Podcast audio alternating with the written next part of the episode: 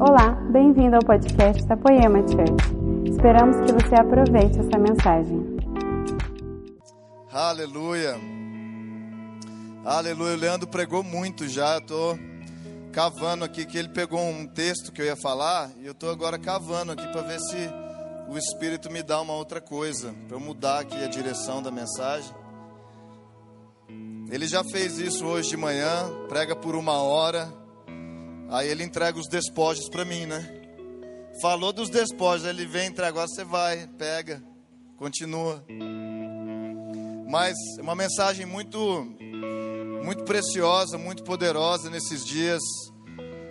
Precisamos estar atualizados com o que Deus está fazendo. Você crê nisso? Nós queremos ser pessoas atualizadas. Nós queremos ser os homens e as mulheres de hoje, e nós também queremos ser os homens e as mulheres do amanhã. Nós não queremos ficar desatualizados com o Senhor, porque essa jornada de fé que a gente está vivendo, ela é uma jornada que a gente cresce de glória em glória. Você crê nisso? De glória em glória. Nós fomos salvos num determinado ponto da nossa vida, determinado dia da nossa vida, mas aquele foi apenas o primeiro momento de relacionamento com Ele. Foi a salvação que nos colocou assentados nos lugares celestiais com Ele. Mas a grande verdade é que todo o nosso processo de conversão não aconteceu naquele dia. Amém? Alguns dizem assim: quando você se converteu, e eu digo diferente, eu não me converti, eu fui convertido. É impossível um homem e uma mulher se achegarem a Deus, se ele não se achegar a nós antes.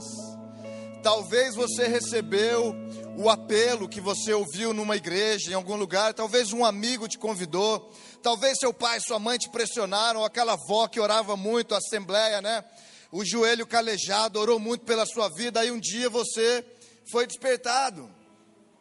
A grande verdade, meus amigos, é que nós não nos convertemos, nós fomos convertidos. Ele nos converteu.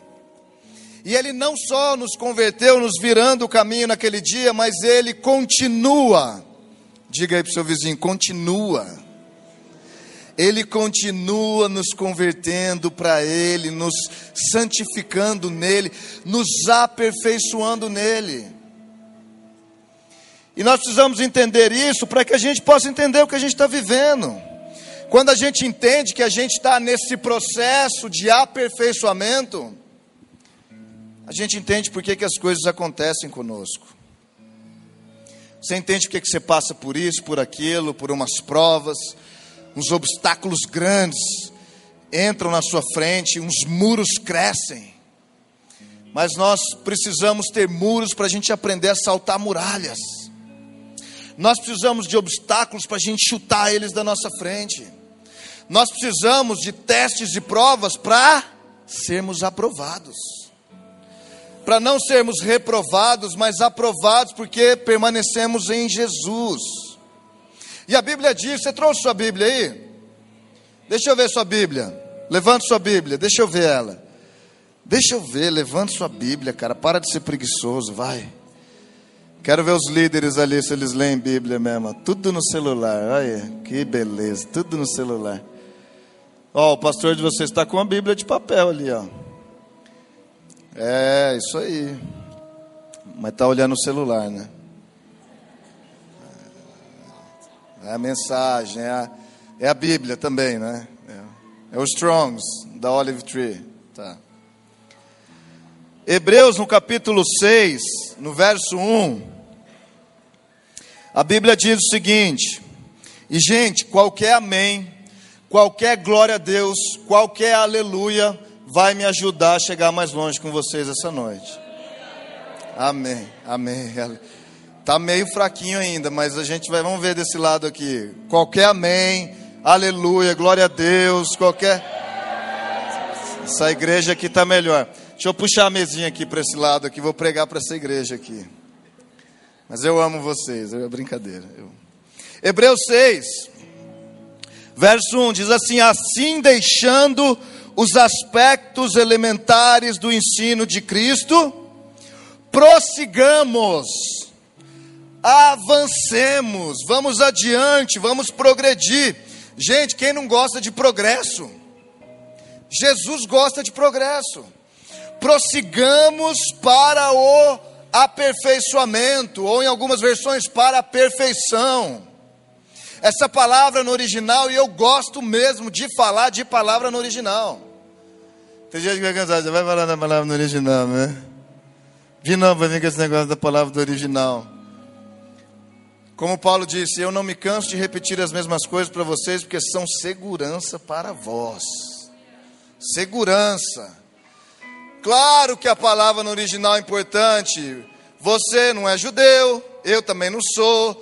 Nós não somos gregos, não nascemos naquele tempo, então a gente não entende muitas dessas coisas. E as traduções vão colocando palavras. E eu vou te mostrar uma palavra mais lá para frente que é traduzida por tanta coisa que às vezes até você fica confuso. Mas o que essa palavra perfeição diz aqui, fala sobre maturidade fala sobre um lugar de ser completo. Portanto, prossigamos, deixemos as doutrinas, não é abandonar, mas é avançar, não é permanecer nas coisas básicas o tempo todo. E aí ele diz aqui, não lançando de novo o alicerce ou fundamento do arrependimento de obras mortas fé em Deus, ensino sobre batismos, imposição de mãos, ressurreição dos mortos e juízo eterno. Você está vendo como o escritor aqui, ele deixa essas doutrinas, fé em Deus, por exemplo, você fala, ah, Guilherme, eu, eu, eu entendo fé em Deus. Arrependimento de obras mortas. Não, eu entendo que eu sou salvo pela graça. Eu não, as minhas obras de justiça não servem para Deus. As, aquilo que eu creio que vai me qualificar pelo que eu faço não é o que serve para Deus. Mas quem Ele me qualificou para ser, produz as obras que eu preciso fazer. Percebe? E o aleluia, glória a Deus, o amém, qualquer coisa assim. Vocês vão me ajudar a ir mais longe. Então, o que ele está dizendo é: nós precisamos avançar. Batismos, você sabe, quando. Quem é que é batizado? Quem é batizado? Amém, tá vendo? Batismos não é simbólico, é uma verdade bíblica, cara. Não é uma simbologia, ai, vamos lá todo mundo batizar na água. Meu amigo, a hora que você cai para dentro daquela água, você sobe, você sobe uma nova pessoa, cara. Você sepultou o velho homem. Se você não crê nisso, quem é que vai crer? Agora tem outros batismos, o do Espírito. Ah, eu gosto desse negócio do Espírito. Eu nasci meio pentecostal, não sei nem onde era, mas eu nasci no, na, na, barriga da minha mãe. Eu acho que eu estava lá, né? eu não sei nem onde eu recebi esse negócio, mas eu gosto é de um chuta, tá, tá.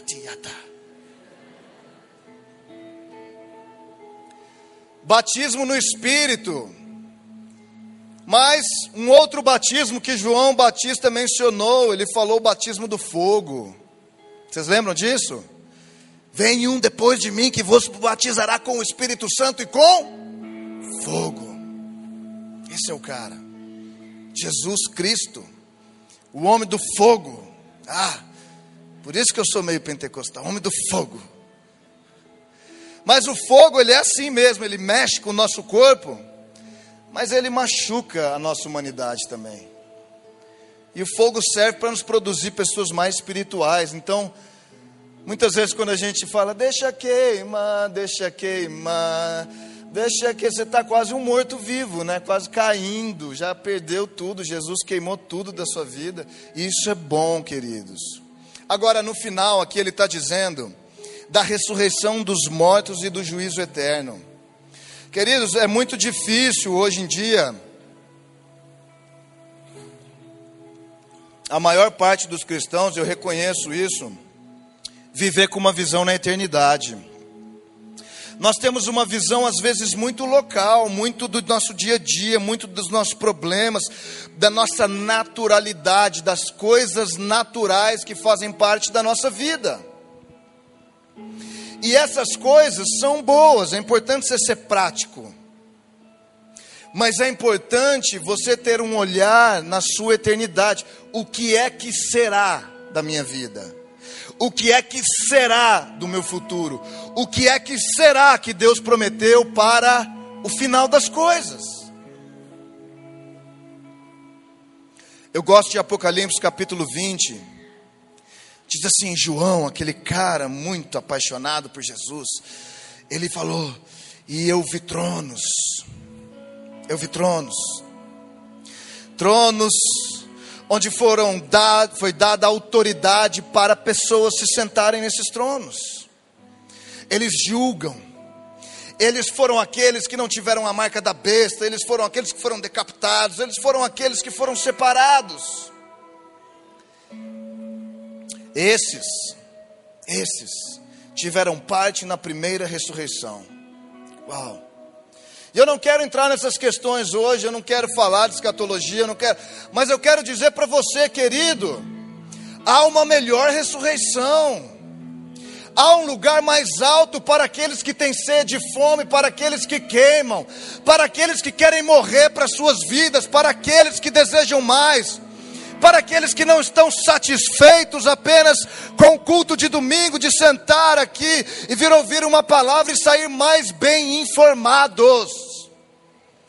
Porque na verdade o que vai nos qualificar para esse futuro é sermos transformados, mudados.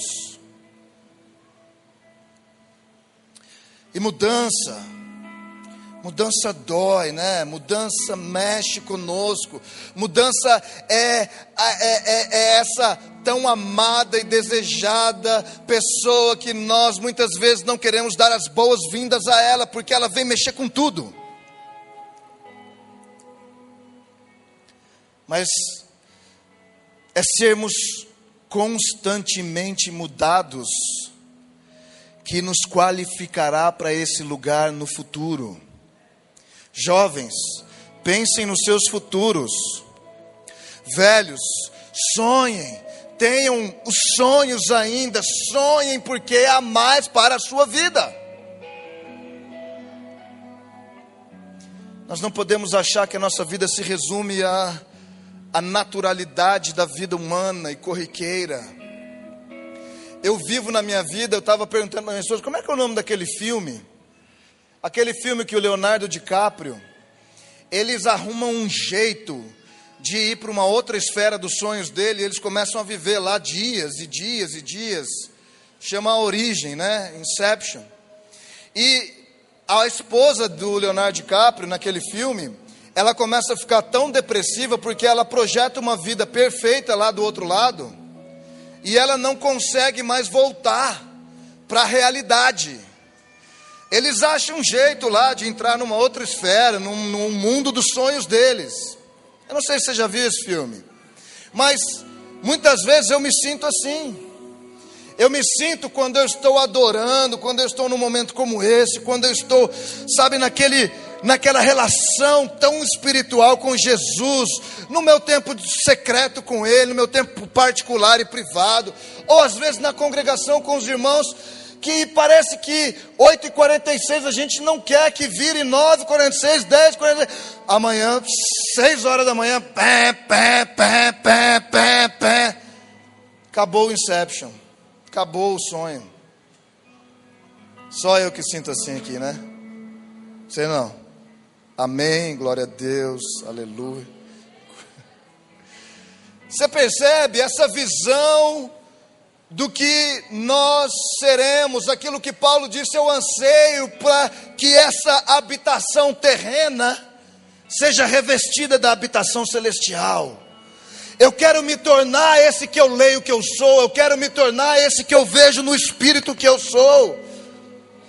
Eu quero ser completamente revestido desse que eu vejo que sou.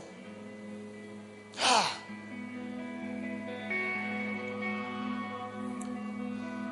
Mas aí nós temos que lidar com as questões naturais da vida. E é importante, porque a gente mantém um pé aqui na terra e as mãos na nuvem. O pé aqui na terra e as mãos na nuvem. O pé aqui na terra e as mãos na nuvem.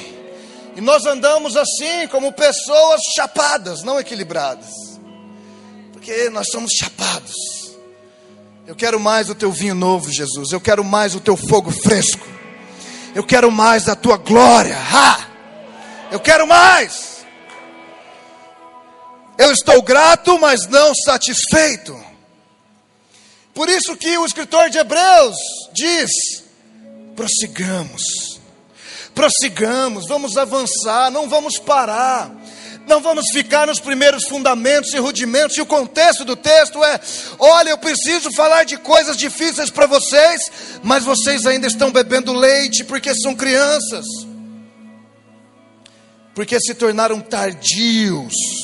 Tardio no original da palavra é preguiçoso, pessoa que demora demais. Mano, eu não sei quantos anos você está aqui na igreja, mas cara, tá na hora de você começar a se levantar, cara. Você se levanta, sabe com quem? Levanta-te e resplandece, porque a glória do Senhor está na sua vida, em você, não é nas quatro paredes. A glória não está nesse púlpito, a glória de Deus está sobre a sua vida.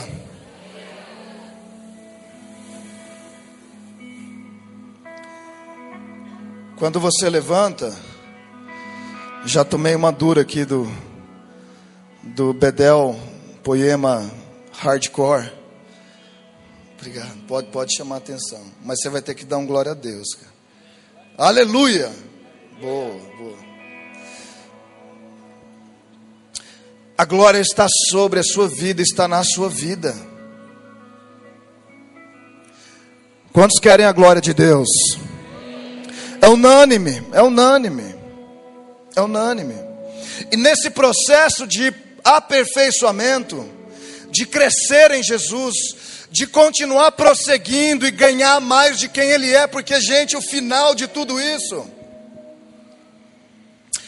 o nosso prêmio, Paulo disse: Eu considero tudo por perda, tudo que eu tinha, que na minha humanidade era de valor, era o que me qualificava, isso agora me desqualifica.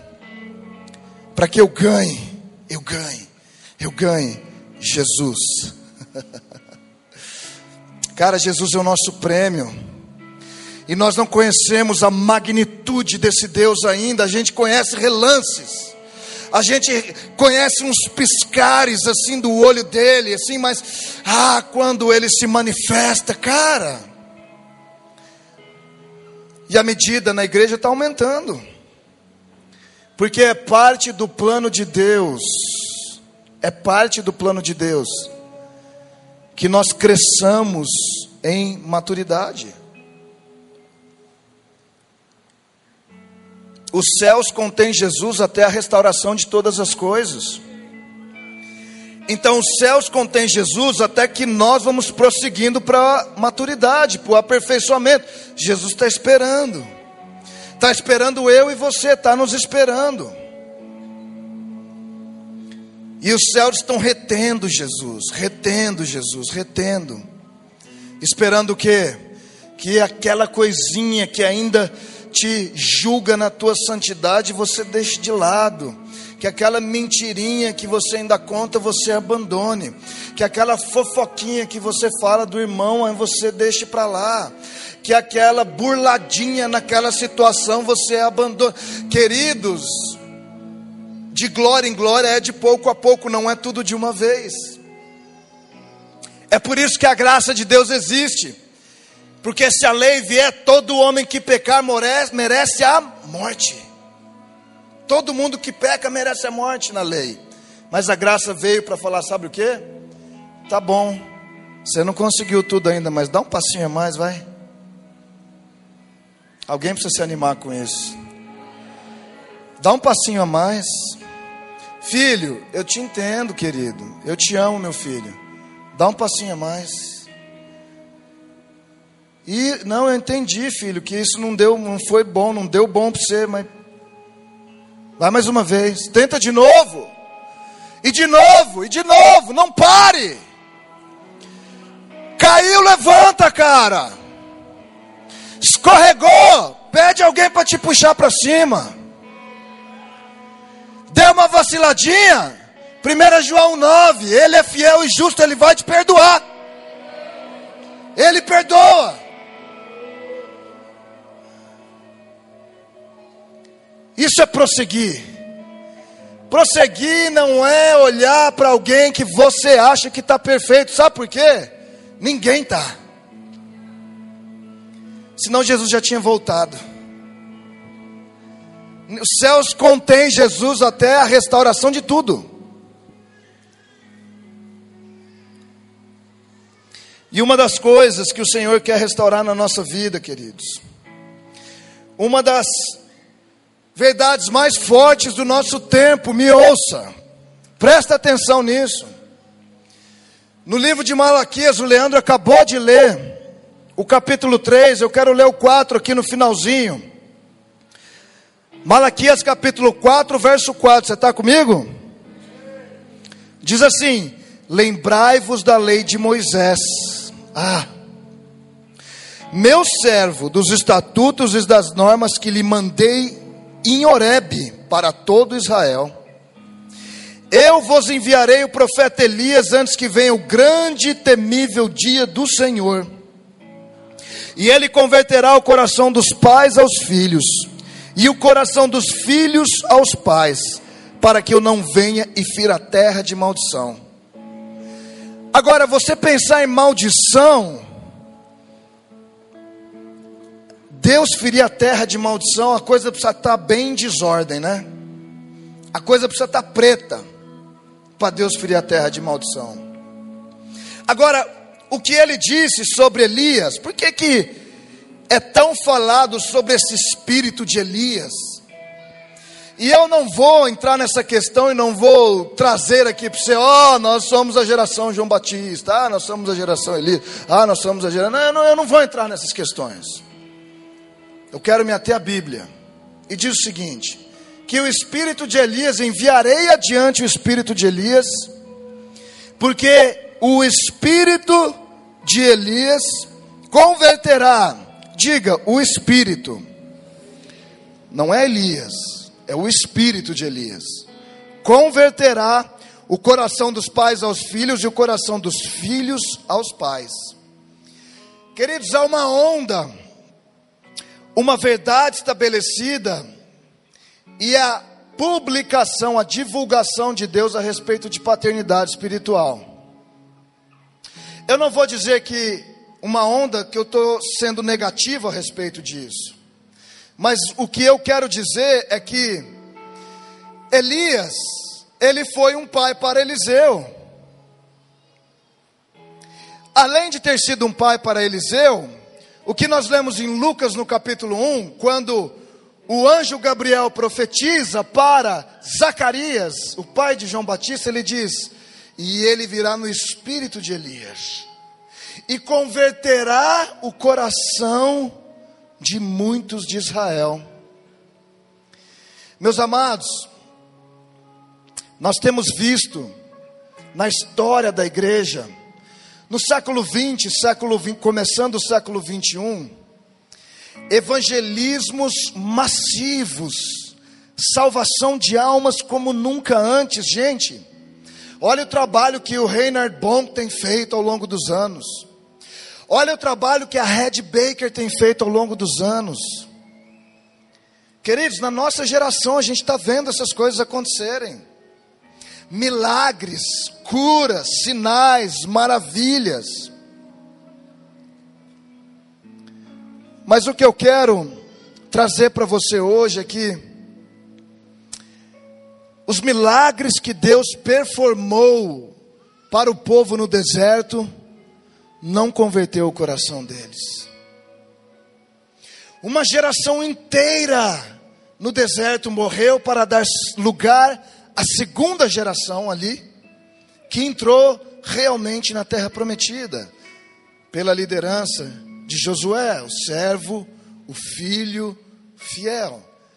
aquele em quem havia o espírito de Moisés. Separa Moisés, um em quem você pode transferir o teu espírito. Separa um. Queridos, há um tipo de honra que Deus quer restaurar nas nossas vidas. A paternidade espiritual, ou aquilo que eu chamo de casa paternal, é uma verdade que tem sido restaurada. E ela vai ser crítica para o ministério desses dias, que eu creio particularmente que é um ministério, queridos, que muda os corações. Nós nunca tivemos uma igreja cristã no Brasil, evangélica, católica, com os números de hoje. São 50 milhões aproximadamente de evangélicos.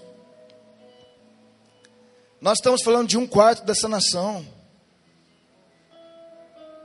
Nós estamos falando de um povo que, se fosse na época de Israel, era dominante dominava tudo, a economia, a política, dominava tudo.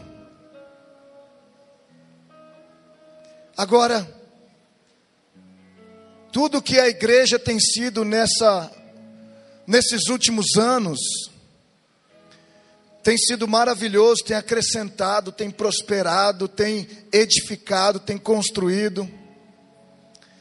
Mas meus amigos, ainda ouvimos de desvios, de problemas, de corações de pessoas que não estão completamente dedicadas ao Senhor, esperando o grande e temível dia que virá.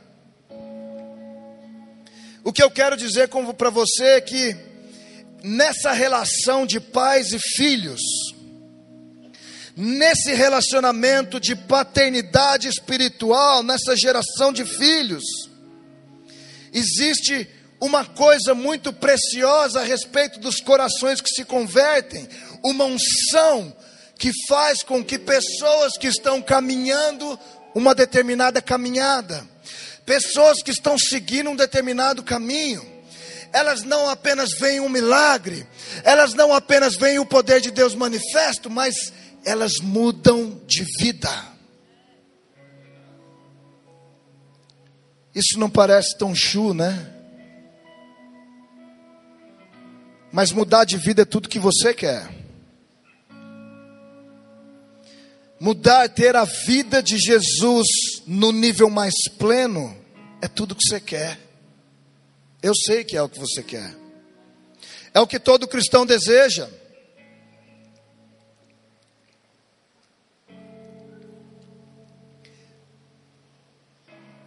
O ministério de pais e filhos a paternidade genuína, verdadeira, a paternidade fundamentada, porque a Bíblia nos ensina isso. Mas engraçado que parece que a Bíblia não tem tantas coisas a respeito disso. E aí nego torce o nariz por causa dessa questão. Mas em Êxodo, no capítulo 19, e aqui nós lemos que em Malaquias, lembrai-vos da lei de Moisés, meus servos, meu servo, dos estatutos e das normas que lhe mandei em Horebe. Êxodo 19 é Horebe. 19, 20. O primeiro momento onde os dez mandamentos são liberados sobre o povo de Israel. Você sabe por que, que os dez mandamentos foram liberados? Sabe por quê? Porque quando Deus que tirou o povo do Egito decidiu se manifestar ao povo e ser fazer deles uma nação sacerdotal e não uma tribo de sacerdotes. Uma nação, todo um povo, toda uma comunidade de pessoas que era para ser os, eram para ser os sacerdotes de Deus, a nação sacerdotal. Quando Deus se manifesta no Monte Sinai, o Pentecoste do Velho Testamento, o monte treme. Ah, mas é fichinha. Raios, trovões, relâmpagos, som de trombeta, pega fogo. A hora que pegou fogo, os caras. Não dá. Não dá. Moisés, faz o seguinte. Fala você com Deus, depois você fala personificado.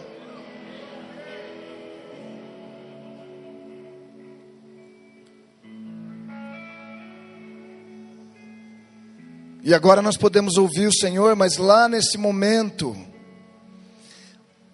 Deus fala: tá bom, beleza, não tem problema, tranquilo. Faz o seguinte, Moisés, está aqui, ó. Estou te dando a lei, tá? E aí, nesse exato momento que Deus está dando a lei para Moisés, ele dá vários mandamentos, né? Você conhece. E aí, um que marca o que a gente está falando aqui hoje honra teu pai e tua mãe, para que se prolonguem os teus dias na terra que o Senhor teu Deus te dá. Êxodo 20, 12. Honre teu pai e tua mãe. Honre teu pai e tua mãe. Agora, o interessante dessa palavra honre é que ela é o kabed ou kabad, que é a palavra que originou a palavra glória kabod.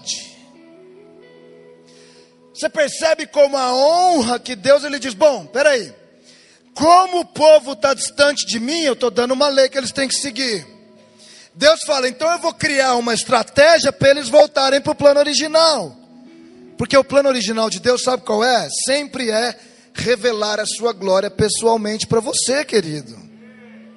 Ninguém aqui nesse púlpito tem que ter a glória mais do que você pode ter ela.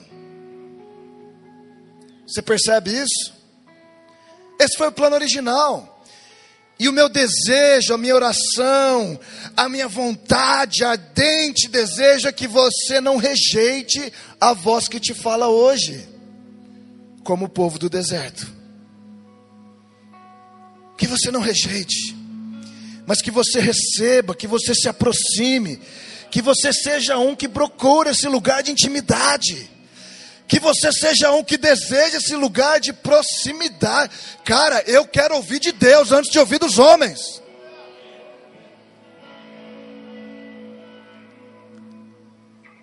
Mas ele estabeleceu o princípio, ele disse: honra teu pai e tua mãe. Filho, valorize, dê valor, faça importante, faça pesada essa relação. Ah, cabode, peso, peso, peso diminui, mata, mortifica a humanidade do homem, dignifica, honre, glorifique esse relacionamento de pais e filhos, que começa na sua casa natural. Começa quando você é um filho de um pai e de uma mãe natural. Honra teu pai e tua mãe. Não é surpresa que os ataques hoje do inimigo tem sido diretamente as famílias. Porque se essa relação de pais e filhos ela é destruída, isso prejudica em algum nível, em algum momento, a relação do filho com o pai. É restaurado, é renovado, é recobrado, mas afeta. Outra coisa que o inimigo tem atacado tanto são os casamentos. Você sabe por que, que o inimigo tem atacado tanto a relação do homem, a figura masculina, da figura da mulher, a relação, a, a, a relação com a mulher e a figura feminina? Porque o inimigo não quer que eu e você saibamos o que é noivo e noiva o que é relacionamento de casamento com o Deus que é o Deus do casamento. Então ele ataca o seu casamento, velho. A grande verdade é que o mistério entre Cristo e a igreja é o mistério escondido no casamento do homem e da mulher. Efésios capítulo 5, lê lá. Agora, os filhos não respeitam os pais, desonram os pais. Os pais, talvez sem sabedoria bíblica para lidar com filhos. Esse é o primeiro nível da morada de Deus. Deus mora numa casa de uma família. Aí quando ele te salva, ele faz de você uma morada. Você se torna a casa de Deus. Mas não para por aí, você vai evoluindo.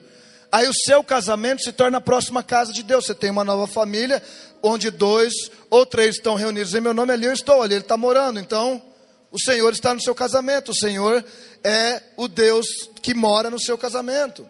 E aí ele mora na família, assim sucessivamente, até que você encontra uma casa espiritual. Uau, uau, uau. Uma casa espiritual. E às vezes, na maioria das vezes, é na casa espiritual, com uma paternidade que é espiritual, que não é natural, que nós aprendemos a viver bem todas as outras moradas que a gente habitou já na vida. Porque ela é espiritual, nos ensina as coisas superiores, sai do nível da naturalidade, ou seja, meu pai natural, minha mãe natural, já não são, são eu honro meu pai e minha mãe, porque Deus me deu a este mundo através da vida deles. Muda, muda o contexto, muda de vida. Queridos, existe uma glória na família, na morada de Deus, existe uma glória na sua vida, existe uma glória onde Deus habita, porque Deus é a glória, Ele tem a glória, Ele não só tem, Ele é a própria glória, a glória é Ele. E a verdade é que a honra, o quebede, é que te devolve para o lugar do cabode. É por isso que nós sofremos tantos ataques nesses níveis. Terríveis ataques. Paulo disse o seguinte, em 1 Coríntios capítulo 4, ele fala assim: porque ainda que tivesseis dez milhares, em outras versões só milhares, de tutores em Cristo, não teríeis contudo muitos pais, pois eu pelo Evangelho vos gerei em Cristo Jesus. Eu pelo Evangelho vos gerei. Meu amigo, deixa eu falar uma coisa para você. Você não, você não escolhe no lugar que você nasce. Você já aprendeu isso no aspecto natural do seu nascimento. Mas você precisa se dobrar para o aspecto espiritual do seu nascimento. Nós precisamos entender que Deus nos planta numa casa espiritual. Não existe um cardápio que você escolhe a igreja que você vai, baseado em quem você gosta, na música que você curtiu, nos amigos bonitinhos, nas menininhas que eu quero pegar. Não existe isso, mano. Ou no lugar que ninguém me repreende. Os machos aí, né? O cara fica. Quero ficar ouvindo isso. Queridos, confronto produz transformação. Confronto não é vergonha nem exposição, tá? Jesus nunca expõe. Nunca. Se você está num ambiente seguro, expõe, expõe seu pecado para dentro do ambiente seguro. Agora, se há escândalo no pecado, é porque foi para um ambiente que não era seguro. Todos pecaram e foram destituídos. Todos receberam e estão sendo reconstituídos. Ah.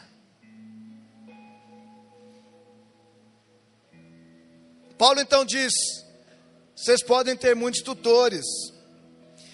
E exatamente no momento que nós estamos vivendo, da sociedade moderna e digitalizada, você tem muitos tutores.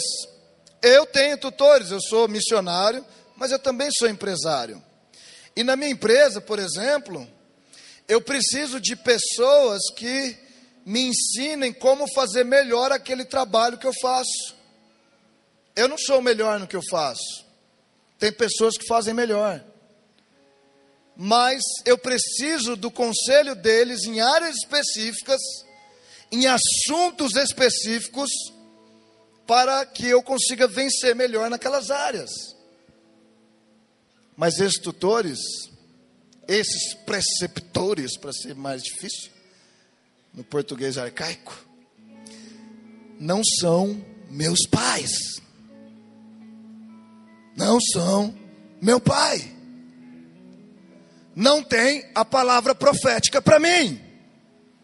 Não tem a voz de conselho que determina destino para minha vida. Porque o pai gera. Não porque ele quis gerar, porque é natural que quando Deus nos chama, eu vos chamei para que vocês deem fruto. Fruto. Fruto, em João 15, é progênie, é um, é um sentido de algo que sai de dentro aqui, ó. É como gerar um filho mesmo, a mulher gera um filho natural. Filhos espirituais são gerados na fé. Queridos, a honra que existe em casa é a honra que você também dá na rua. Filhos mimados são mimados em todos os lugares. Filhos que honram, honram em todos os lugares. Ai, como nós precisamos voltar a uma sociedade de respeito à autoridade. Não é verdade? Como precisamos de voltar a uma sociedade que se respeita a autoridade, porque a Bíblia diz que é Deus quem implanta a autoridade. É o que a Bíblia diz. Portanto, a sua honra não é uma obrigação. Eu amo dízimo. Eu já preguei aqui nessa igreja há muito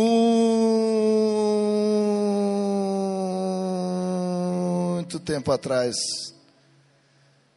sobre o dízimo. Foi um dia muito forte. Eu gostei daquele dia. Nunca mais consegui pregar aquela mensagem.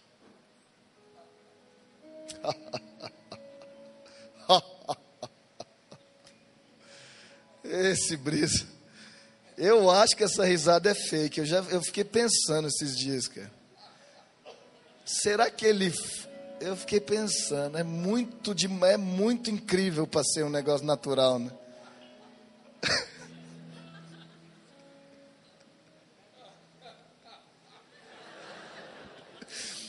Sabe o que é pior? A risada combina com a cara. Esse é a obra-prima mesmo de Deus, né? Ele, ele é o poema, verdade? poemé, né? Esse é a obra-prima. Mas, queridos, honra, honra que traz a glória, o quebede que traz o cabode. Honra é voluntário, é um mandamento. Deus deu um mandamento. Mas Jesus, ele disse: ame a Deus acima de tudo, em primeiro lugar, como o primeiro e maior mandamento, e depois o teu próximo como a ti mesmo. Ele colocou todo mundo debaixo de um amor, que é o amor que começa na sua casa paternal.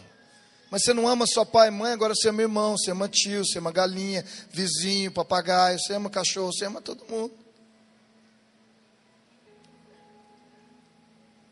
E o que eu quero dizer para você é que o dízimo é incrível. Porque o dízimo, na nossa sociedade, aqueles 10% do que você ganha, a gente tem um sentimento de posse com as nossas finanças, que é, cara, eu suei, velho. Cara, eu batalhei para conquistar isso, cara, eu bicho, é minha grana. Nós temos um sentimento de posse.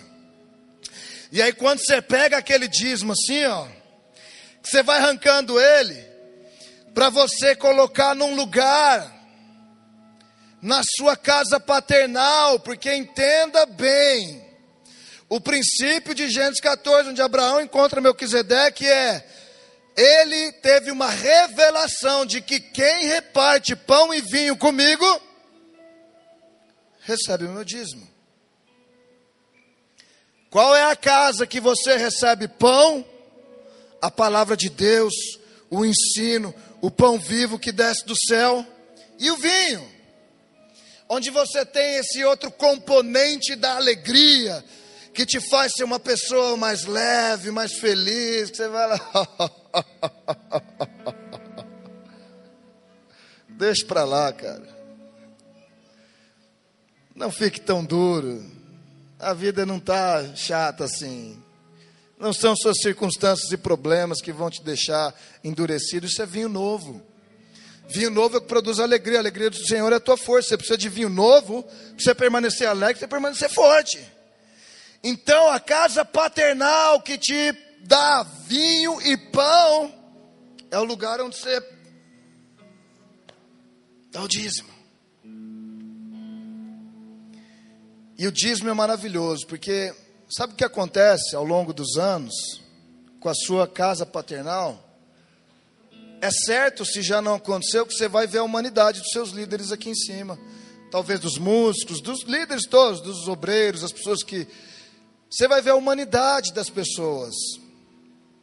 A humanidade, as falhas, as dificuldades, os problemas, os desafios, as coisas que humanizam e fala, é, esse cara é homem mesmo, achei que ele era Deus, velho. Mas ele é homem. Pô, achei que ele era um super-herói glorificado, Senhor Jesus Cristo, de Melquisedeque, da ordem superior, do que não vieram ainda. Mas ele é homem, ela é homem, eles são homens. E aí o dízimo, você dá para alguém que você acha que não merece. Porque não é por merecimento, querido. Não é por achar que merece ou não. Ah, tô bravo com o pastor, não vou dar o dízimo esse mês. Pregou uma mensagem que era para mim, mexeu com o meu brilho, não vou dar.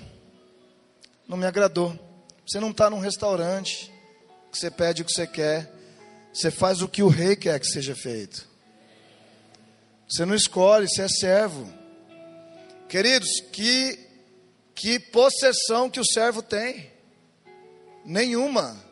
Se você fala para alguém, eu sou servo de Deus, significa que você serve a um Senhor que é Senhor de tudo.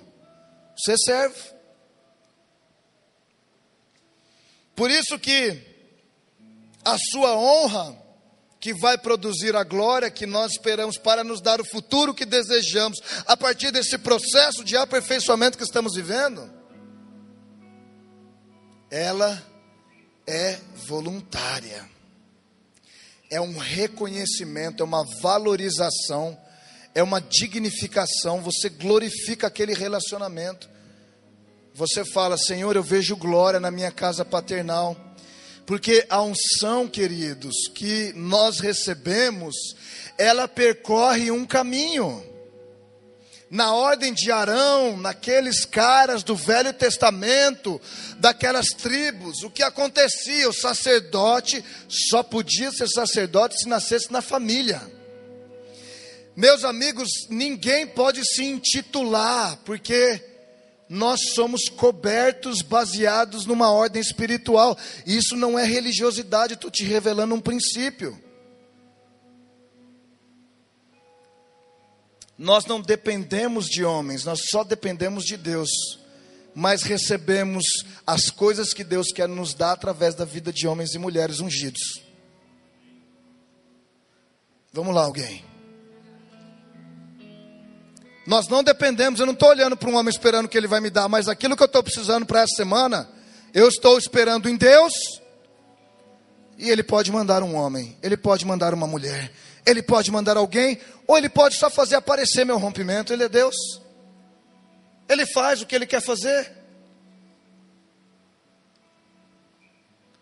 Pode o vaso perguntar para o oleiro, oh, peraí, não mexe, não faz assim, faz assado, não. Ele é Deus. Toda oferta do Velho Testamento, existe um tipo de oferta específica lá no sacerdócio levítico, que diz assim: e essa oferta precisa ser salgada com sal. Essa oferta precisa ser salgada com sal. Quem é a oferta hoje? O que é que você oferta para Deus? Nós somos um sacrifício vivo, santo. Nós somos o sacrifício.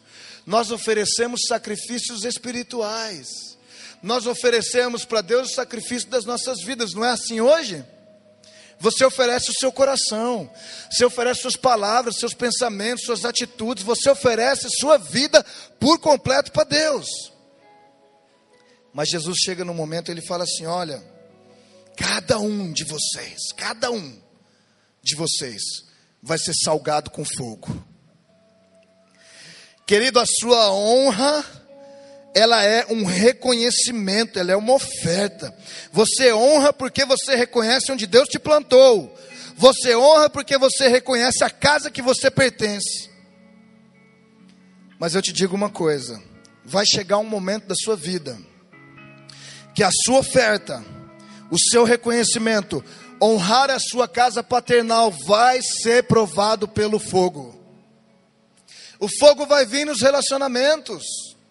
O fogo vai vir nessa relação da casa paternal com os filhos. E há que não venha, pode vir, porque é a partir desse lugar de fogo que saem as coisas aperfeiçoadas. A vida de Hebreus 6, prossigamos para a perfeição, está nas ofertas que são salgadas com fogo. Então, a honra que produz a glória, você vai precisar trabalhar melhor nela.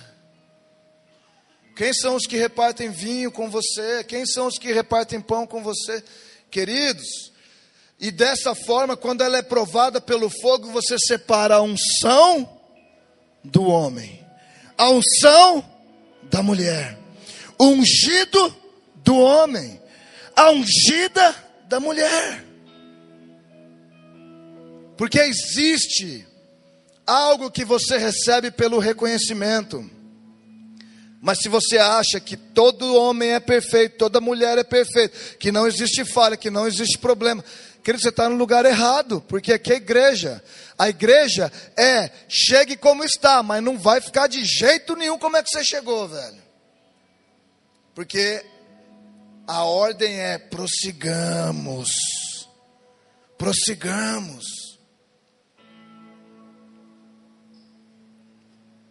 Queridos, o coração dos pais aos filhos, dos filhos aos pais. O coração dos pais aos filhos, dos filhos aos pais. A glória nisso. Você é plantado pelo Senhor nessa casa. Se você tem dúvida, ore a Ele, pergunte a Ele. Mas se você já sabe, esse é o lugar que você deve estar, esse é o lugar que você deve permanecer. Essa é a liderança que Jesus escolheu para você. Não foi você que escolheu a liderança que está sobre a sua vida. Eu sou filho de um pai espiritual há 15 anos. Eu nunca conheci outro pastor sobre a minha vida. Agora eu tenho muitos amigos, muitos mentores, muitos muitas pessoas que eu ouço, não é só uma pessoa. A, a, a quem eu me refiro, eu sei de onde vem aquilo que eu carrego. Porque se o espírito de Elias é que está trazendo essa realidade para nós, significa que existem Eliseus que vão receber porção dobrada.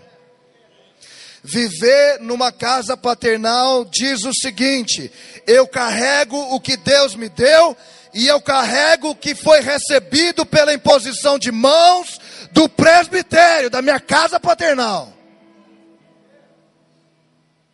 Esse é o ministério de porção dobrada, cara. E você precisa disso para que a gente seja o povo dos últimos dias, aquele povo de Joel capítulo 2, a aparência é como cavalos, diante deles é o Éden, atrás eles consomem tudo com fogo. Gente de Deus, vamos lá. Ah!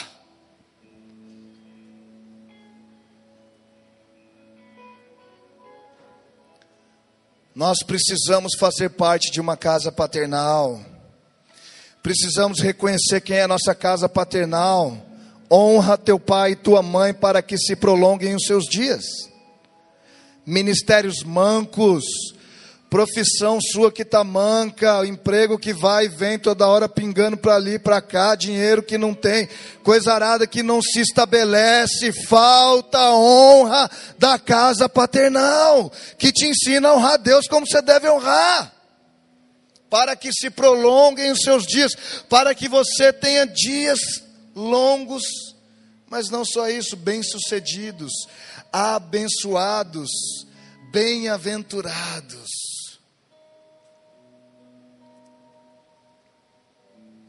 Chegou a hora, queridos, da gente reconhecer que a gente não recebe nada de homens,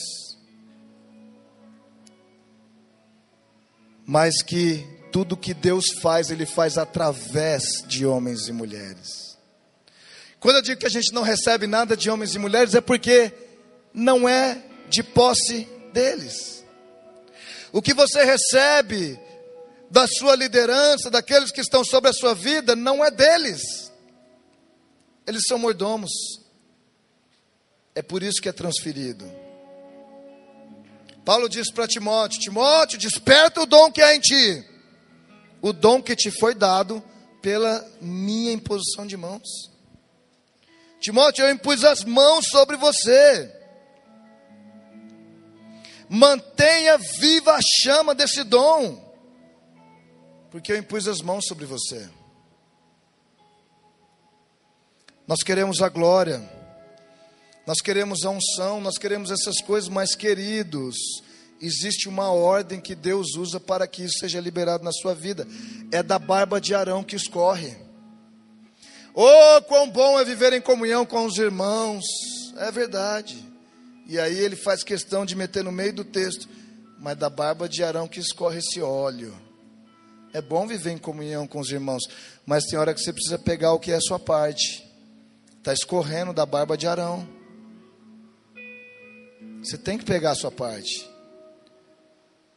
Eu não quero um ministério de porção simples sobre a minha vida, e muito menos sobre a sua vida. Eu quero um ministério de porção dobrada. Eu quero o que é para mim, o que Deus me deu, mas eu quero o que eu recebi também. Isso me faz ter porção dobrada. Eliseu viveu isso, Eliseu recebeu isso que, que você quer que eu te faça, Eliseu, meu filho? Eu quero porção dobrada do teu espírito. Eu sou fominha desse jeito. Eu queimo por essas coisas. Eu quero mais, sabe por quê? Jesus está no meio de tudo isso. Na verdade, isso tudo está convergindo para Ele. O pico dessas coisas que eu estou te falando é Ele. Ele está lá sentado. E aí eu vou correndo, percorrendo essas coisas para pegar no pé dele, grudar nele e falar: Agora eu quero que você imponha as mãos sobre mim, papai. É muito louco. Agora, meu amado, ao longo dos anos, a sua oferta de reconhecimento de honra, ela é provada pelo fogo à medida que você tem que esperar a sua promoção chegar. Quantos debandam da casa paternal porque eles querem ser promovidos logo?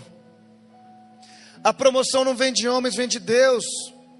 Talvez como aqueles sacerdotes do Antigo Testamento, que primeiro eles tinham que se chegar e se apresentar todo o povo, na hora da consagração deles. E aí eles tinham que ser lavados pela água, primeiro chamados, todo mundo é chamado, mas depois lavados pela água. Depois tinham que vestir as vestes. Depois eles eram consagrados. Mas no final da consagração, Levítico capítulo 8, do sacerdote, sabe o que ele tinha que fazer? O final, a etapa final do processo.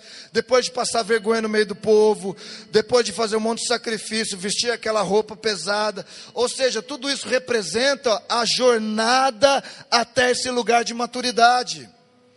Sabe o que é que ele tinha que fazer antes dele começar a exercer o ofício dele, o turno dele? Esperar por sete dias sete dias. Deus disse: Moisés, fala para eles esperarem sete dias na porta da tenda da congregação para que eles não morram. Filho, filha, se você não esperar sete dias, você vai morrer. Deus muitas vezes fala para Moisés: Moisés, fala para eles não saírem, cara. Fala para eles permanecerem. E é para nossa vida gloriosa que Deus nos mantém os sete dias. Queridos, o problema de honra está totalmente relacionado ao problema de relacionamento com a autoridade espiritual. Esse ataque do inimigo hoje às esferas de autoridade da nossa sociedade tem permeado a igreja. Honra teu pai e tua mãe. Como eu te disse, eu sou filho de um pai há 15 anos, não só de um pai, de um vô como Dan. Mark, meu pai, há 15 anos, já fiz tanta coisa, já moramos na mesma casa, já fizemos muita coisa juntos. Já, hoje ele está lá na Alemanha, vocês sabem disso. Cara, nós já comemos muito sal. a minha oferta já foi muitas vezes salgada pelo fogo. Eu já vi muito da humanidade dele. Isso não faz com que, hora que ele está ministrando, e ele tem um dom sobre a vida dele, e eu preciso pegar o que ele tem pela imposição das mãos, eu corro lá e falo: ora por mim. Eu não quero que você ore, eu quero só que você mete a mão em mim, cara. Não quero uma oração, não quero. Entende? É diferente, não é oração. Você já recebe a oração do monte de gente, imposição das mãos, querido, é impor as mãos. Pá! Você percebe como a humanidade e a unção precisam ser separadas. Isso vai aumentar seu nível de honra. Eu estou falando com alguém aqui dentro hoje. Meu desejo é que você eleve o nível da sua honra, porque quanto mais honra, mais glória. Percebe que é para você isso, é para sua segurança. Eu não preciso ser mais honrado. Na verdade, Jesus me conduziu por um caminho que toda a honra que eu receber agora vai ser lucro. Porque eu já fiquei muitas vezes nos últimos anos da minha vida escondido lá no meu lugar com Ele. Nós precisamos ser livres, morrer para essas coisas. Mas honra é de baixo para cima, é voluntário. Não é alguém em cima esperando ser honrado por um discípulo, por um filho espiritual, por mas é segurança para a sua vida. Te faz plantado, te faz apto para receber o que Deus tem para você. Sua hora está chegando, meu amigo. Eu quero falar alguns corações aqui enquanto você vai ficando de pé. Pode ficar de pé, por favor.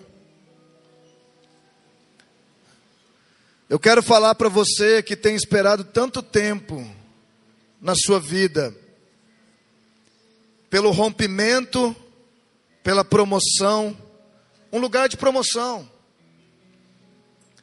Esse lugar que você tem gestado na sua vida espiritual, sendo fiel à casa que Deus te plantou Muitas vezes você tem falado, Senhor, eu tenho sido fiel por anos. O que é que tem para mim nisso? Não está errado você querer uma coisa para você, Hebreus capítulo 12. Jesus, pela alegria que lhe estava proposta, entende? Deus propôs para Jesus uma alegria, ele suportou a cruz, não é, pastor? pela alegria que foi proposta a ele, tinha algo que ele ia receber, ele sabia disso. Ele suportou a cruz, ele suportou pela alegria que foi proposta. Então não está errado você querer para você a sua parte. Você é filho, tem uma herança para você, cara. Mas eu quero falar aos corações, talvez desanimados, aqueles que estão meio abatidos, cansados. Talvez você serve ao Senhor há anos no seu nível de fidelidade, num lugar talvez sem holofotes, num lugar mais baixo na sua visão, não na de Deus.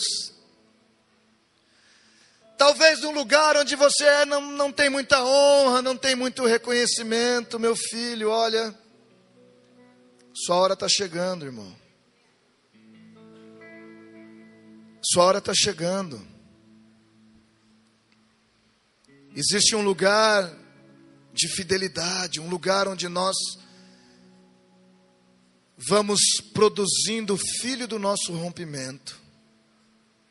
o filho da nossa promoção. Quantos estão no corpo de Cristo se sentindo assim?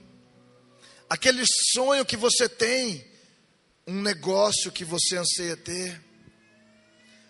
Talvez um ministério, eu não vou dizer ministério porque eu não acredito que o ministério é o ministério de púlpito apenas. Isso aqui, o ministério é a esfera que Deus te plantou como um profissional em algum lugar, como um especialista em alguma área, como alguém servindo nesse mundo que a gente vive. Aquele sonho que você tem gestado dentro de você através de oração, através de ofertas, através de serviço, através de fidelidade. Querido, o Senhor tem visto o penoso fruto do seu trabalho. E você vai com certeza dar a luz se você permanece fiel. Se você não, de repente, corta o processo no meio, sai desse lugar, esteja seguro no ambiente de conselho, que você pode ouvir o conselho daqueles que são líderes sobre a sua vida aqueles que apontam para Jesus, que apontam para Cristo. Mas eu digo para você hoje, não deixe o seu sonho morrer. Não deixe esse filho do rompimento, esse filho da promoção, por conta das circunstâncias que dizem o contrário, morrer. Não aborte isso. Porque é em permanecer fiel com o que Deus te deu, o que você ouviu dele, o que você está gestando há anos, é que a sua hora vai chegar. A sua hora vai chegar. Nós somos um povo que foi destinado a ser o povo vencedor. Quem vence, venceu alguma coisa que precisava ser derrotada. Nós fomos destinados a sermos os vencedores. Feche seus olhos, eu quero orar com você. Começa a falar para Jesus desse sonho que você tem aí, desse, desse rompimento que você tem ansiado há tanto tempo. Fala com Ele agora. Fala com Ele.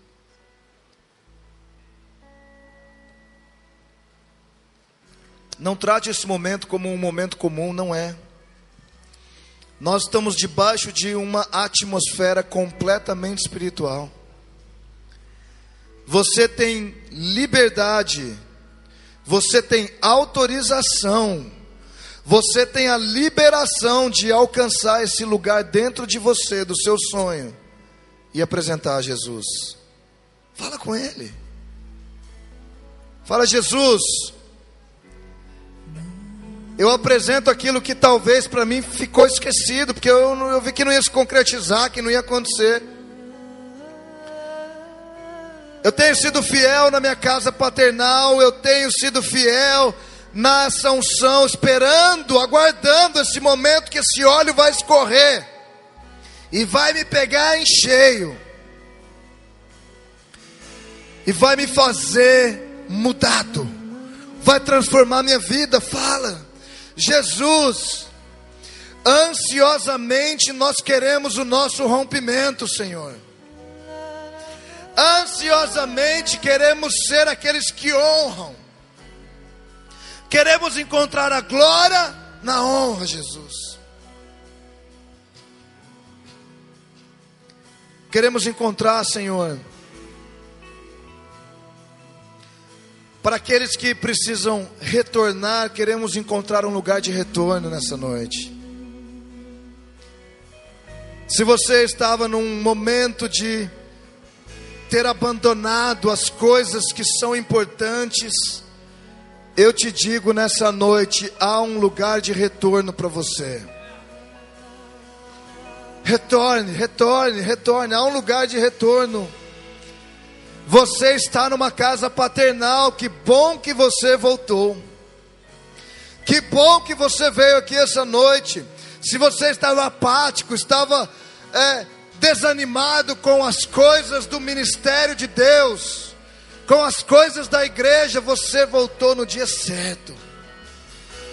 Recobre o seu ânimo, olhe para Jesus. Pai, venha no seu maravilhoso nome, Jesus, e faça aquilo que nós não conseguimos fazer. Mexa com as áreas que não conseguimos mexer. Senhor, visita essa casa, essa casa paternal. Produza a honra que é necessária aqui, para que esse povo, para que os irmãos, para que essa igreja seja empoderada, Jesus, pela tua unção, pela tua glória. Faça hoje em nós, Senhor. Faça nesse exato momento. Eu te peço que a sua graça, Jesus, que faz aquilo que nós não podemos, caia sobre cada um agora. E que essa palavra possa criar raiz, raiz, raiz, e crescer fundo para uma vida transformada em nome de Jesus.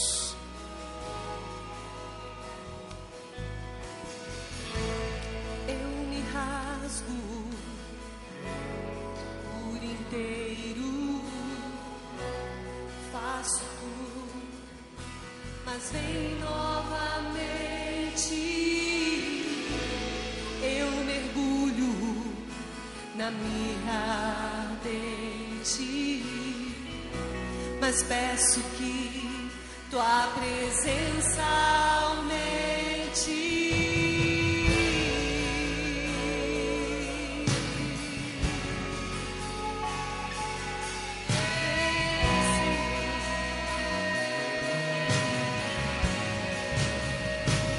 Eu me rasgo, cante. Eu me rasgo o inteiro faço tudo, mas vem novamente. Eu mergulho na mirra ardente, mas peço que tua presença